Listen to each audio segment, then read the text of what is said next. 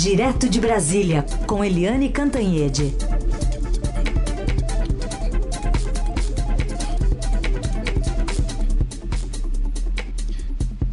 Oi, Eliane, bom dia. Bom dia, Heisen, Carolina, ouvintes. Bom dia, Eliane. E já colocamos aqui na conversa direto de Washington a Beatriz Bula, correspondente do Estadão. Tudo bem, Bia? Bom dia. Oi, bom dia, Carol, Heisen, bom dia, Eliane, bom dia, ouvintes. E um feliz aniversário para Carol, né? É seu aniversário, Carol? É, sim, obrigada, obrigada, Bia. Bem-vinda, Bully, parabéns, Carol. Tava falando aqui que a, o Heisen lembrou de manhãzinha, né? A cada, a cada quatro anos, o, o, o grande acontecimento histórico que é o meu aniversário tem que ser divididas as atenções ali, porque tem o presidente do mundo tomando posse, né? Só isso. Bom, vamos falar então sobre essa posse presidencial americana que costuma, né, Bia, ser um dia de festa, tanta gente ali formando aquele mar de, gente nos gramados do National Mall aí em Washington para assistir esse juramento, né, do novo presidente. Nesse ano, uma cena completamente diferente, né? Exatamente, Carol. A gente está acostumado a ver as imagens do National Mall, que é aquela região dos gramados em frente ao Congresso americano, é, que é onde o presidente toma posse, cheio de gente, de apoiadores, as pessoas é, vão lá, milhões de pessoas vão lá para assistir o novo presidente, tomar posse, e isso não vai ser possível acontecer nesse ano. É, o time do Biden já vinha tentando estudar formas de evitar grandes aglomerações em razão da pandemia de coronavírus. Ontem a gente ultrapassou uma marca muito triste aqui nos Estados Unidos de 400 mil mortos por Covid-19, mas somada a essa preocupação da pandemia veio o medo de ataques violentos por parte de extremistas do próprio país. É, então, todas as ruas do centro estão bloqueadas há alguns dias já e devem continuar mesmo depois da posse. É um clima assim de cidade sitiada, tem mais é, a gente vê mais soldados é, da Força Nacional do que civis nas ruas, aqui andando no centro. A população não vai conseguir chegar perto da posse. No lugar de todas as pessoas que a gente está acostumado a ver nas imagens, dessa vez tem bandeiras é, dos Estados Unidos e, do, e, dos Estados americanos também representando a população naqueles gramados, uma posse bastante diferente. É, já para dizer que acho que ontem, em um só ato, o presidente eleito homenageou mais os mortos do que o Trump em todo o ano passado? É, é Heisen, o presidente Trump, durante toda a pandemia, ele não é, deu essa palavra de conforto, de consolo, é, né, para todas as famílias que estão sofrendo é, com perdas aí em razão é, do coronavírus. E ontem o Biden já mostrando como ele vai ter uma liderança completamente diferente do presidente Trump, fez uma primeira cerimônia, apesar de ainda não ter tomado posse, aqui em Washington, é, em frente ao memorial Abraham Lincoln, homenageando aí as vítimas de Covid-19. Lembrando que Biden tem uma história pessoal marcada por tragédias que ele mesmo passou, né? É, ainda jovem perdeu a primeira esposa e a filha é, bebê num acidente de carro. Depois, em 2015, o filho dele, Bo Biden, que é aí ele sempre fala muito desse filho com muito orgulho, é, morreu em decorrência de um tumor no cérebro. Então, o Biden ele carrega essa trajetória pessoal de muitas perdas, muitas tragédias.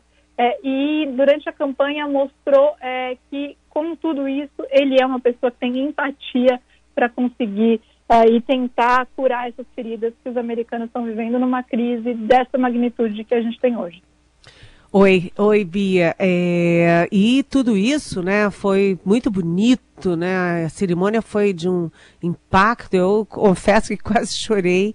É, foi no dia em que os Estados Unidos bateram é, a marca de 400 mil mortos e aí eu gostaria de saber de você, né, que já na edição do Estadão hoje enumera algumas mudanças, alguns recuos que o Biden vai fazer logo de início nas políticas do Trump. Eu gostaria de saber, além do que você citou, acordo climático, etc., o que, que pode mudar agora no combate à pandemia? Eliane, o foco completo do, do presidente Biden, que vai se tornar presidente hoje, na, durante a tarde de hoje é, é, vai ser voltado para o combate à pandemia. Eu acho que essa já é a mudança principal. A mudança principal é ele assume o problema dentro da Casa Branca. É, o presidente Donald Trump ele repassou a responsabilidade a estados, é, jogou a culpa em terceiros, né, seja na China, na OMS, é, depois nos próprios governadores. Ele se recusou a assumir é, esse papel de líder do combate à crise, algo que o Joe Biden já tem assumido mesmo antes de tomar posse. Então, o que a gente pode esperar é, é de imediato, o envio ao Congresso de um pacote de socorro é, que visa principalmente a trazer alívio econômico para os trabalhadores e para os empregadores também, é um pacote de 1,9 trilhão de dólares é, e vai ser um pacote difícil de ser aprovado também, ele deve gastar bastante capital político nisso é, para conseguir o apoio dos republicanos é, nesse projeto. Além disso, tornar obrigatório o uso de máscaras em propriedade federal e em viagens é, entre estados, é, apesar de é, muitas cidades já, já é, emitirem ordens nesse sentido da obrigatoriedade de máscara é, em público, vindo essa ordem do governo federal tem uma outra, um outro peso, né, Eliane? Um peso de tentar coordenar isso é, de uma maneira muito mais ampla. E também é, ele planeja conseguir distribuir as vacinas com uma velocidade muito mais rápida.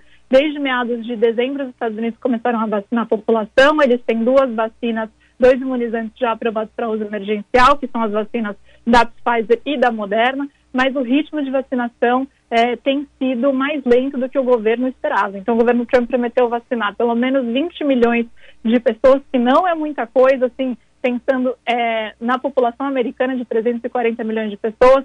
Então, Trump prometeu 20 milhões pelo menos ainda em dezembro. É, e a gente está falando agora, já no meio de janeiro, dia 20 de janeiro, os Estados Unidos conseguiram vacinar mais ou menos 10 milhões de pessoas.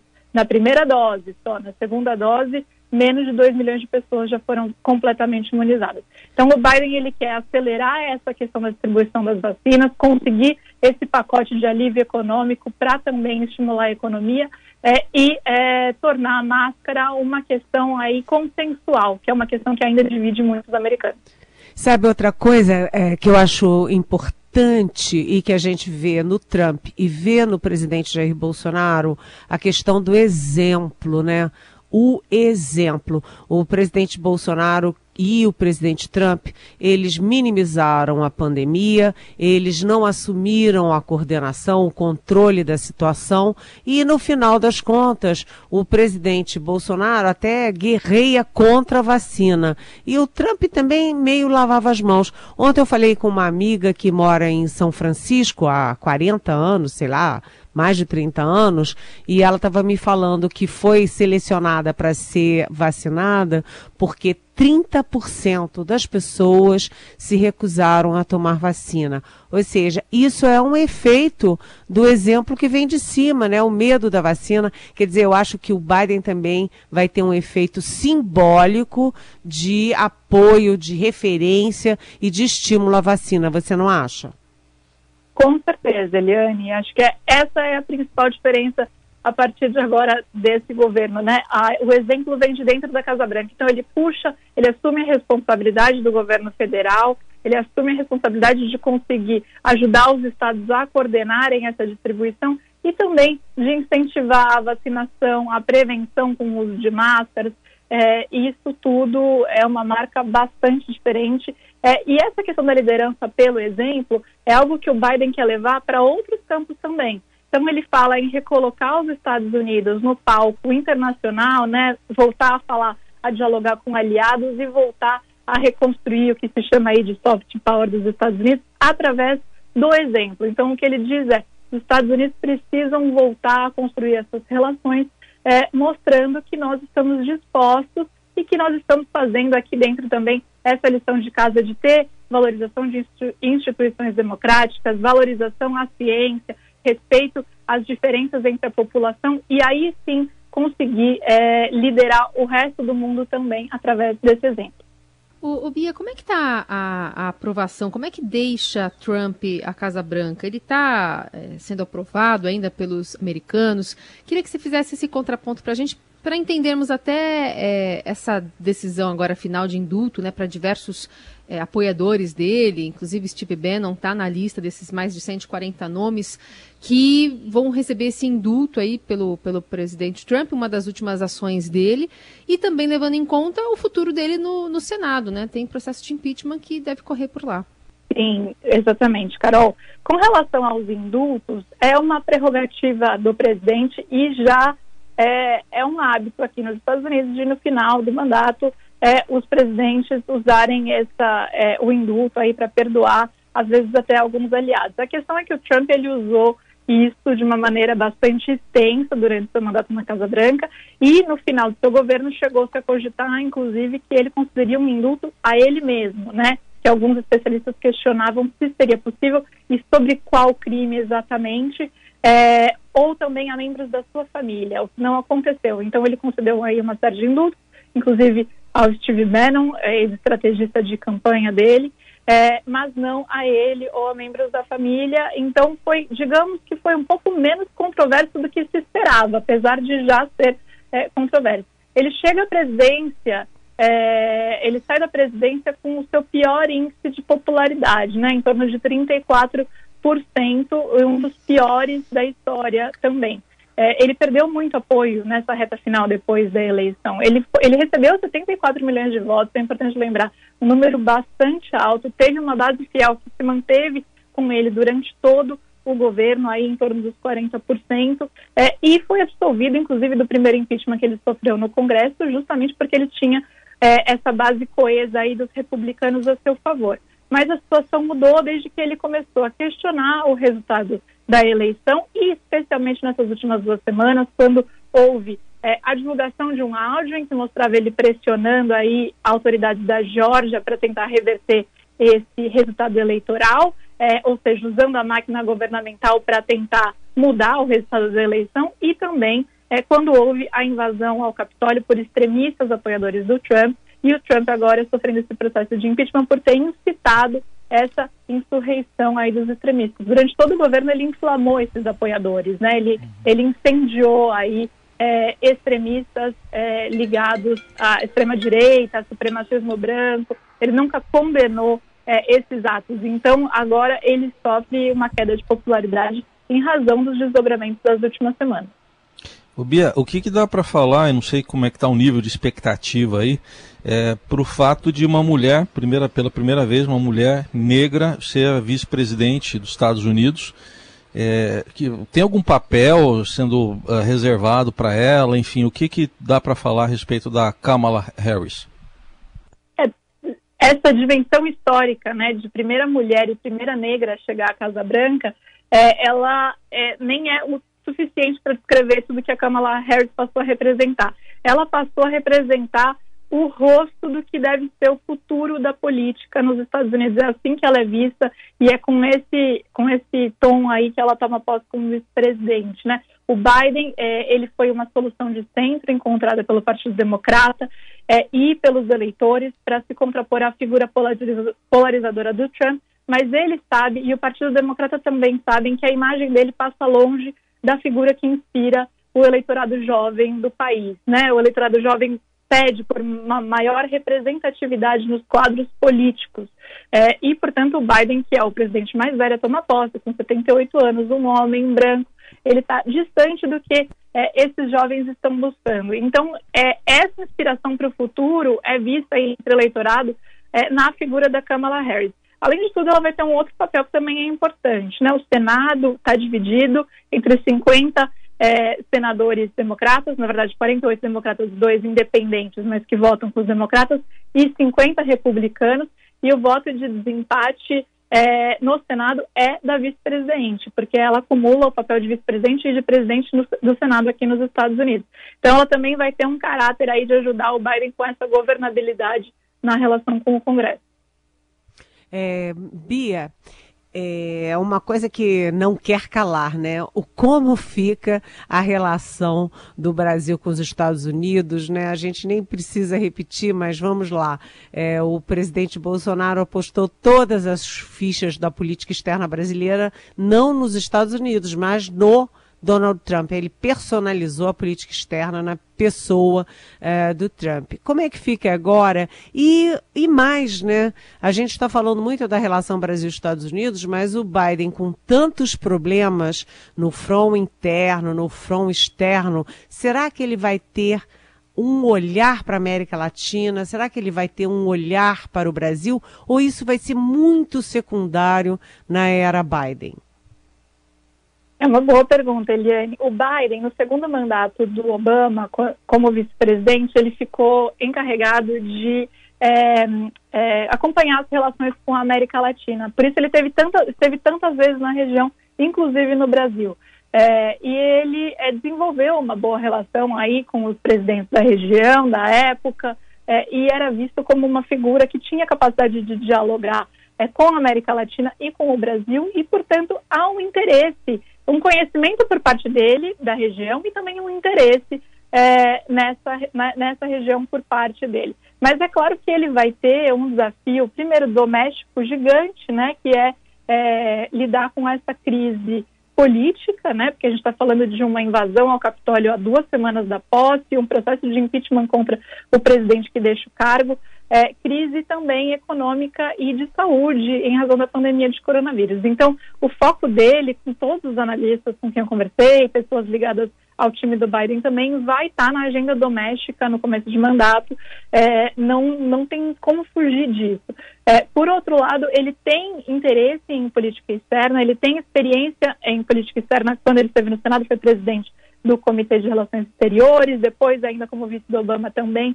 É, teve muito interesse e participou muito é, das missões internacionais. Então, ele é uma área que ele quer privilegiar e quer recolocar os Estados Unidos nessa rota aí de diálogo com aliados, multilateralismo, defesa dos pilares americanos que sempre existiram, mas que ficaram de lado durante o governo Trump. Então, é, eu acho que o que a gente pode esperar é uma mudança completa na postura dos Estados Unidos na questão internacional e isso vai afetar o Brasil. É, uma questão que eu acho que eu mencionaria é a importância que o Biden dá à questão das mudanças climáticas.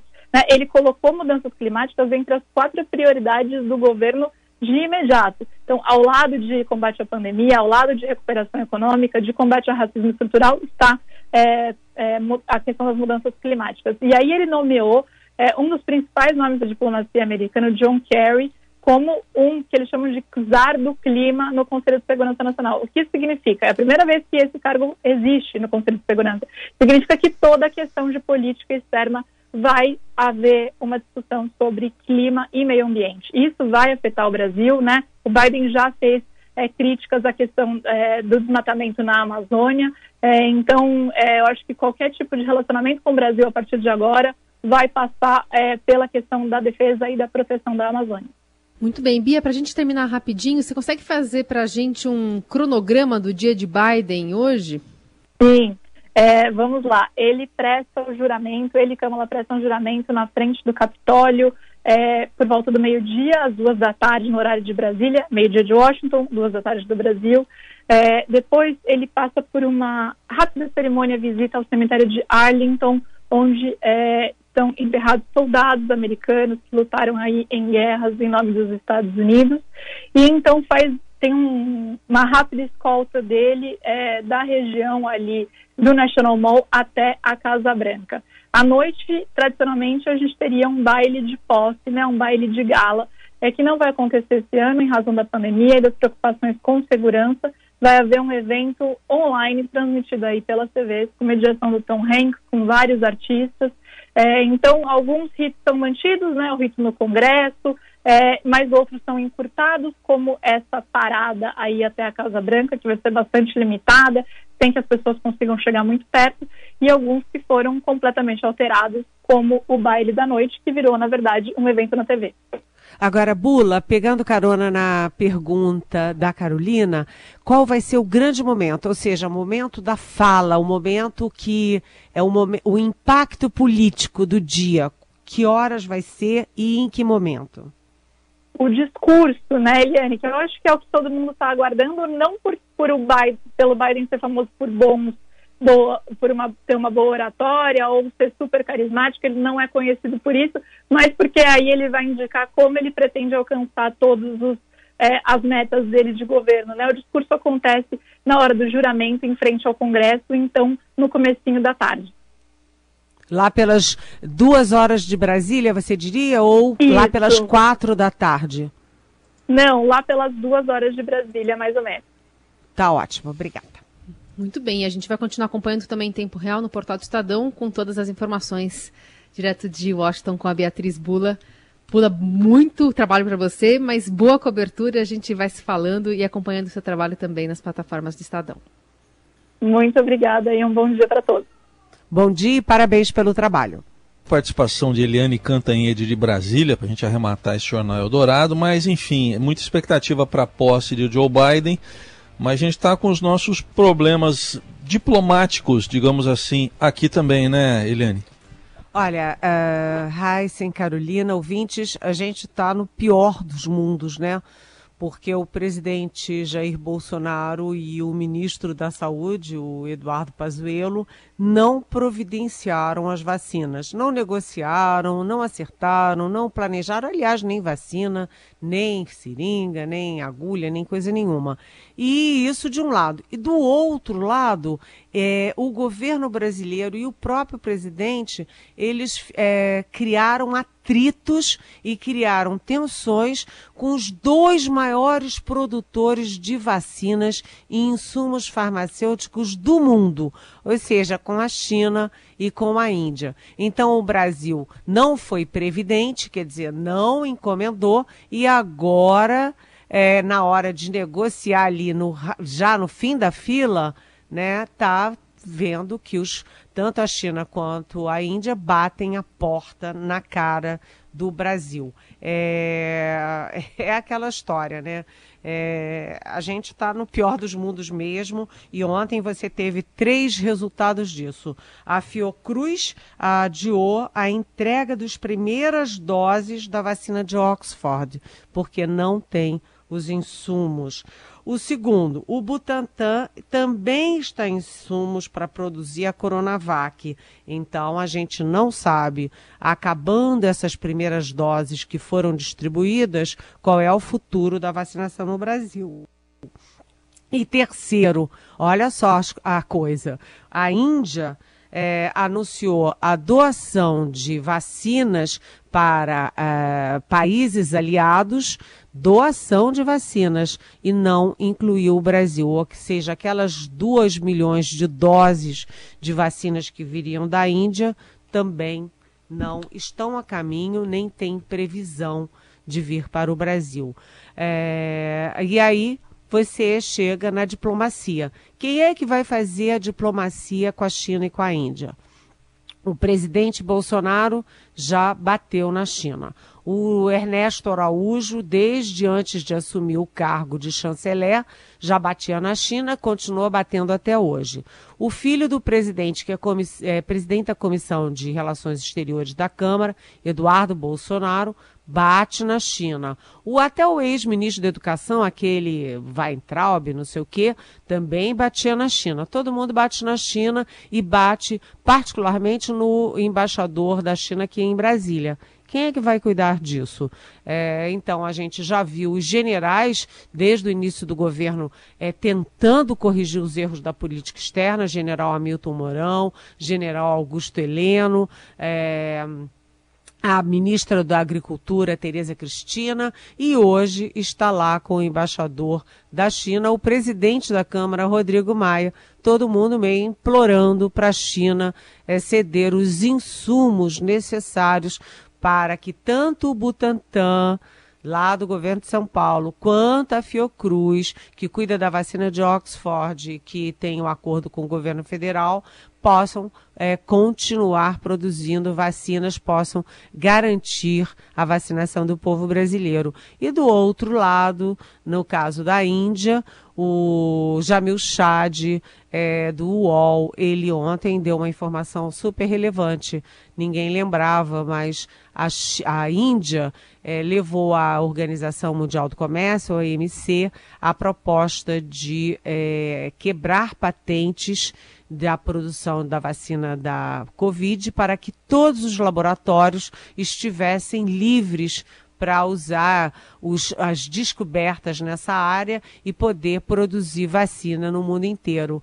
E aí todos os países é, em desenvolvimento é, trabalharam pela proposta junto com a Índia, menos um, que foi o Brasil. O Brasil preferiu ficar do lado dos grandes laboratórios americanos, então a Índia agora também vira cara para o Brasil. Ou seja, o Brasil não consegue os insumos da China, que são fundamentais para o Butantan e para e hum, Fiocruz, e também não consegue aquela nem aquelas míseras 2 milhões de doses da Índia, não consegue nada. Então a gente vai ter que deixar o governo de lado, esconder o governo Bolsonaro, esconder o Bolsonaro, esconder o chanceler e usar as outras forças da nação o presidente da Câmara, eventualmente o judiciário, alguns ministros e os militares para poder fazer